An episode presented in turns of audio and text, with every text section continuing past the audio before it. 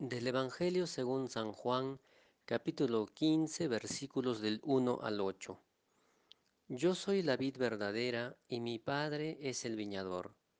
Todo sarmiento que en mí no da fruto, lo corta, y todo el que da fruto, lo limpia, para que dé más fruto.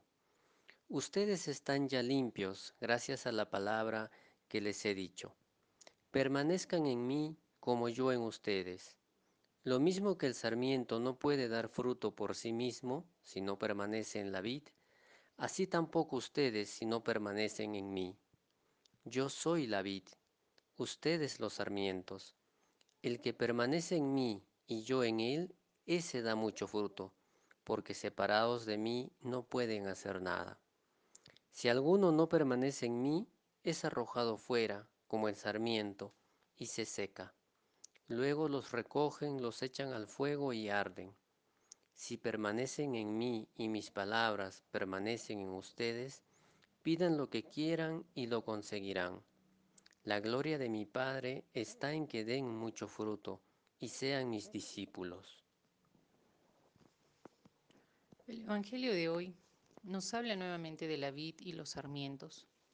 Este relato es muy explicativo porque es un hecho real, todos sabemos cómo crecen los árboles frutales como la vid y sabemos que el sarmiento fuera de la vid ya no puede seguir su proceso de crecimiento ni maduración. Jesús dice que su Padre es el viñador y que ya estamos limpios por su palabra.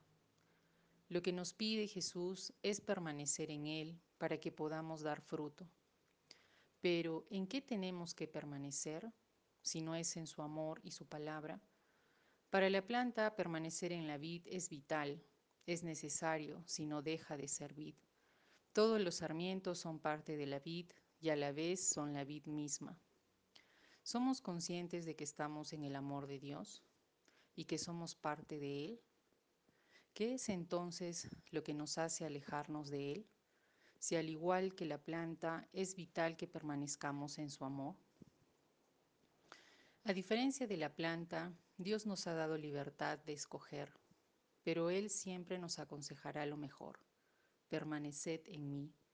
Si no estamos en Él, no hay vida con sentido. El crecimiento de los demás, como el mío, no puede darse si no crecemos todos juntos en su amor. Dios, al igual que el viñador, estará constantemente podándonos para seguir creciendo.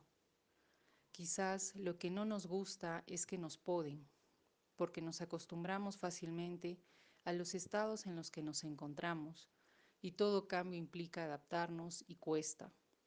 Pero si tenemos la conciencia de que hay un fin mayor, podemos soltarnos, morir a nosotros mismos y abrazarnos a la vid que es Jesús, a la vida y permanecer en Él.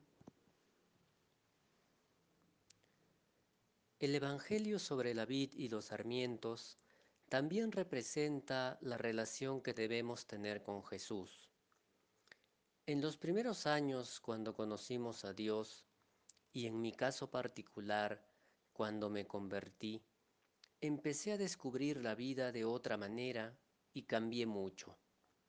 Pero mi fe aún era inmadura, tenía una fe infantil. Pensaba que Dios me iba a liberar de las adversidades, obrando directamente en el mundo, casi de forma milagrosa, de forma externa, y allí deposité mi confianza. Pero luego la vida nos hace ver que no es así. Todos afrontamos diferentes adversidades y pérdidas. La pandemia, por ejemplo, no hace excepción con nadie, más allá que seamos creyentes o no. Muchas personas buenas, incluso sacerdotes, comunidades religiosas o pastores evangélicos, también han sido afectados por la pandemia. Dios no nos libera de forma milagrosa de las adversidades.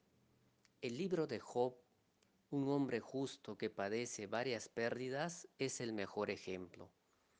Dios no es un seguro de vida o un guardaespaldas eficaz sino sería como un ídolo que mientras cumplimos con ciertos ritos religiosos nos asegura que nada nos va a pasar, ya sea a nosotros o a nuestra familia.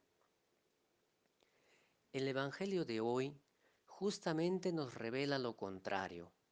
Somos los sarmientos unidos a la vid.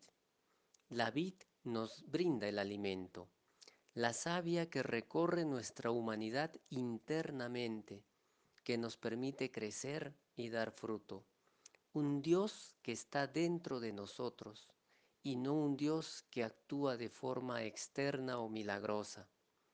Seguramente la vid y los sarmientos afrontarán días soleados, pero también tendrán que afrontar días nublados, lluvia y tormenta.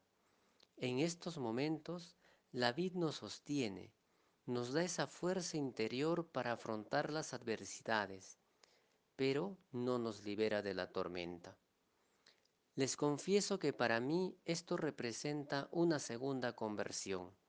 Implica confiar, pero no en un milagro externo, sino confiar en la fuerza interior que brota de nuestra comunión con la vid que es Jesús. Podemos entonces dejarnos podar, ver las situaciones difíciles como oportunidades de crecimiento, como oportunidades de salir de nosotros mismos y abrirnos a los demás. Recordemos pues que los demás son también parte de nosotros, que podamos ser uno con los demás para que Jesús sea uno con todos nosotros.